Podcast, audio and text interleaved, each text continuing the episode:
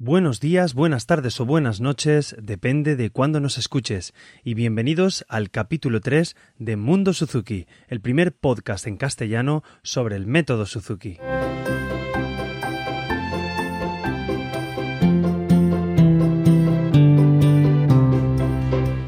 Bueno, y el capítulo de hoy lo vamos a comenzar con una frase, y la frase es, el talento no es innato. La sociedad en la que vivimos actualmente piensa que si se nace sin talento eh, ya no hay nada que hacer, pero yo creo que queda claro que el ser humano nace para aprender. Todos los niños tienen una curiosidad innata por averiguar cosas y solo basta con observarlos un poco, ya sea con el juego o cualquier otra cosa. Pero bueno, quiero contaros primero una, una historia, una experiencia personal eh, yo, como lo sabéis, soy profesor de guitarra Suzuki y un día vino una mamá a la escuela, hace unos cuantos años, y me dijo Hola, Carmelo, ¿qué tal? Mira, te traigo a mi hijo a, ver si sirve para la música. ¿Cómo que a ver si sirve para la música? Eh, señora, tiene tres años. Eh, claro que sirve para la música. ¿Cómo no va a servir? Ay, por si tiene aptitudes o, o, no, o no las tiene. Vamos a partir de una cosa el niño habla, ¿verdad? Sí, sí, claro, el niño, el niño habla. Eh, entonces, ¿por qué no va a poder hacer música? Eh, eh, tienen unas capacidades sorprendentes los niños para aprender un lenguaje. Es algo que vimos en el capítulo anterior. Suzuki se dio cuenta de que todos los niños japoneses hablan japonés. Y mira tú que el japonés es un idioma difícil, pero todo el mundo habla. Unos llegarán a ser grandes oradores y otros simplemente se quedarán en comunicar y poder hablar con sus familias.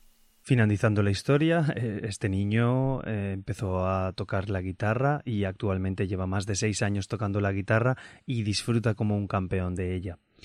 ¿Qué demuestra esto? Por lo menos, ¿qué me gustaría demostraros? Que el talento se puede enseñar. Todo depende de encontrar un buen método. Me gustaría destacar que todos los niños que se educan de una manera correcta eh, alcanzan un alto nivel educativo. Eh, está visto que en España no es que se preocupen mucho por la educación, pero yo pienso que deberían, deberían preocuparse un poco porque están maltratando demasiado a nuestros niños. Pero bueno, aquí estamos los que tenemos un poco de inquietudes en este aspecto, intentando hacernos un poco de eco en esta nuestra sociedad y que alguien, la gente inquieta e interesada por, por sus hijos, pues por lo menos tenga un lugar donde poder ubicarlos y donde poder trabajar con ellos, en mi caso a través de la música.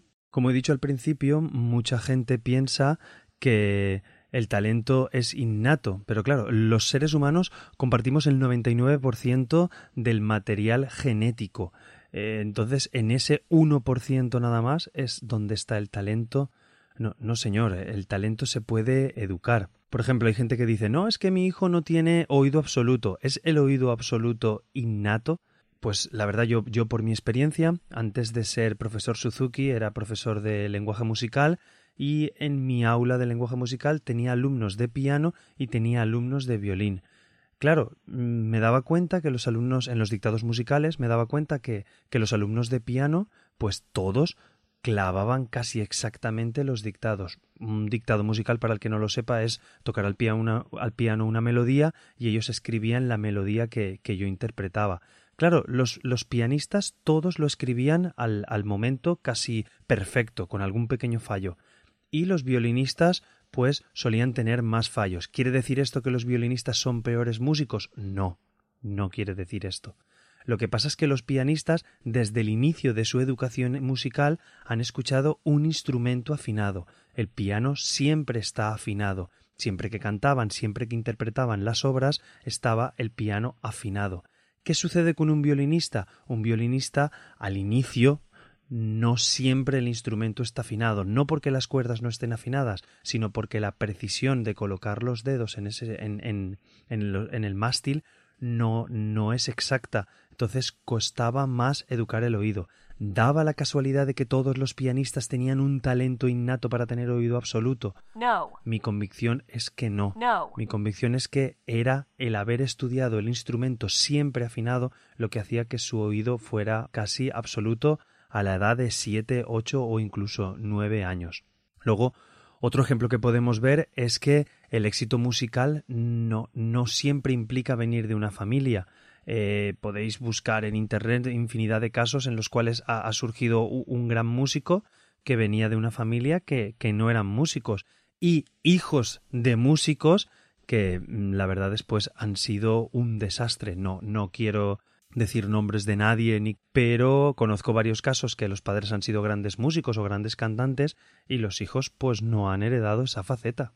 Otro dato a tener en cuenta es que la mayoría de los profesionales en música no fueron niños prodigio en un inicio.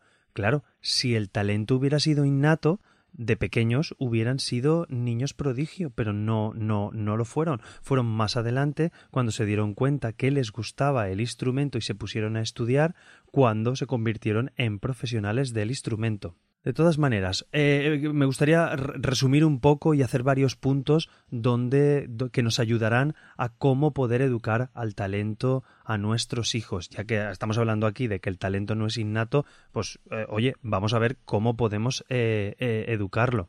Por ejemplo, uno del apartado es tener muchas experiencias musicales en la infancia. Hay varios estudios en los cuales se ha visto que músicos que de mayores han sido grandes intérpretes, pues resulta que sus padres les cantaban mientras dormían, les cantaban canciones con juegos, eh, mientras estaban en el feto posiblemente les ponían música o la mamá les cantaba. Todas estas cosas influyen en el niño, plantan la semilla que hacen que en un futuro florezca.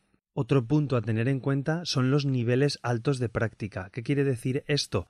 Pues que cuanto más practiquemos, eh, mejor talento tendremos. En diversos conservatorios que llegaron a, valorar, por ejemplo, los mejores instrumentistas, dijeron tú, tú, tú y tú y tú, a ver, que los mejores instrumentistas, vamos a estudiaros. Y se dieron cuenta que a la edad de 21 años llevaban más de 10.000 horas acumuladas de estudio. 10.000 horas acumuladas de estudio en su instrumento. ¿Qué pasa? Cogieron a otros instrumentistas o a otros músicos que no eran tan destacados y se dieron cuenta que tenían la mitad de horas estudiadas en el mismo tiempo. Quiero decirte que ejemplo hay más claro que el talento se puede aprender. Otro apartado que podemos tener nosotros es tener un alto apoyo familiar. Evidentemente, si, si motivamos al niño a, hacer música, si motivamos al niño en la repetición y motivamos al, al chiquillo a poder hacer las cosas mejor, se creará un ambiente en el cual pueda el niño mejorar. Como hablamos en el capítulo 2, los niños crecen y beben de su ambiente familiar. Pero para eso te emplazo al capítulo 2 por si quieres escucharlo, que no me quiero extender. Entonces, si apoyamos a los niños, tendrán un mejor desarrollo. Pero ojo, apoyar de forma correcta. A ver si va a estar pegando berridos y le vamos a estar siempre aplaudiendo. Puede estar el niño pegando berridos o tocando el instrumento, dando golpes súper, súper fuerte y no le podemos decir muy bien. Tampoco es conveniente decirle muy mal, muy mal, eso no se hace. Sin embargo, un apoyo puede ser vamos a intentar hacerlo mejor mira a ver cómo podemos mejorar esta cosa. Muy bonito, no, le vamos a decirle una parte negativa, pero vamos a comentarle, a ver cómo lo podemos hacer más bonito. Y todo esto es una parte fundamental para que los peques eh, evolucionen, ya que, aunque no nos demos cuenta, los papás y las mamás somos la referencia para ellos. Luego también hay que tener en cuenta en encontrar al profesor adecuado. Hay varios estudios también que ven que, que en niños pequeños se les ha preguntado que, recuerdan de sus primeros profesores, niños que destacan en cierta actividad, ya sea música, ya sea pintura, ya sea en escritura, en lenguaje, en gimnasia, y casi todos coinciden, los primeros profesores que tuvieron fueron profesores que les dieron clases divertidas. ¿Qué quiere decir esto? Que se entretenían, que aprendían con el juego, un apartado muy muy importante que tendrá un gran peso, por cierto, eh, os, adelanto ya en el próximo capítulo hablaremos mucho del juego de los niños, de cómo poder jugar con ellos, llevarlos a nuestro terreno y encaminarlos hacia una educación musical correcta. Uno de los últimos apartados que me gustaría señalar es que experimenten profundas respuestas emocionales a la música. Esto puede sonar muy místico, pero bueno, quien no se ha emocionado en, en un concierto o en música en directo.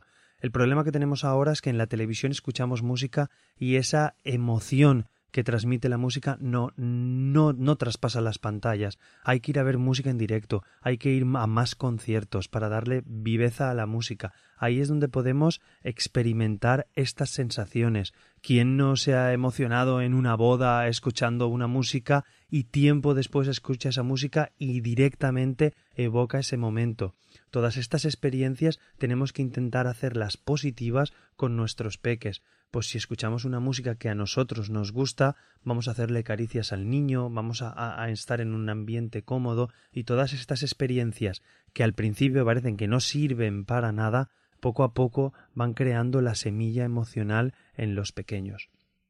Y bueno, creo que, que, me he ido un poco por las ramas siguiendo, pero, pero me gustaría resumir y, y deciros que el talento se puede enseñar. Hay miles de casos en los que el talento se enseña. Si no, ¿cómo puede ser que un niño vaya en bici o no vaya en bici? Tú, tú le dices, ve a saber si mi hijo sirve para ir en bici pues subirá, se caerá, se hará daño en la pierna, pero volverá a subir y volverá a ir adelante hasta que finalmente vaya en bici.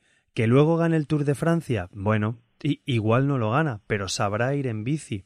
Es igual que los niños dicen, ay, es que el pobre niño es que no sabe, no puede ir. Bueno, ahora que estamos con, con las nuevas tecnologías y en la época que vivimos, tú dale a un niño un videojuego, que tenga una pantalla del juego que no pueda pasarse.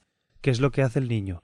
la repite, la repite, la repite, la repite hasta que finalmente se pasa la pantalla y continúa. Hombre, pues pues realmente yo me gustan los juegos, pero al terminar la pantalla tienes la satisfacción de pasar, haber pasado el videojuego, pero es relativamente poco útil. Vamos a intentar canalizar esta experiencia hacia un instrumento, hacia, hacia, en casos, hacia la pintura, hacia donde veamos que nuestros hijos pueden despuntar, no porque no despunten en matemáticas o, o, no sean grandes, grandes intérpretes de pequeños, vamos a, a decaer Espero haberos convencido un poco. Os espero en el próximo capítulo que hablaremos sobre, sobre el juego y, y, cómo los adultos a veces nos olvidamos del juego y qué podemos hacer. Os daremos una serie de recursos para que podáis utilizar el juego en la educación musical de, de vuestros peques. Si os habéis quedado con más ganas de, de conocer qué es el talento, en las notas del programa os dejo un link a una página que se llama Talento Emocional,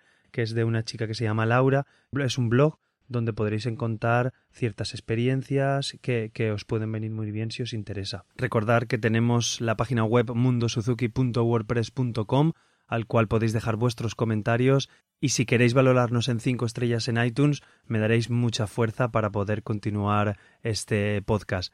Os digo disculpar los fallos, pero creo que poco a poco vamos mejorando en sonido y espero que vayamos mejorando la calidad de los capítulos. Muchas gracias por estar ahí detrás y haber aguantado hasta aquí. Nos vemos la semana que viene en Mundo Suzuki.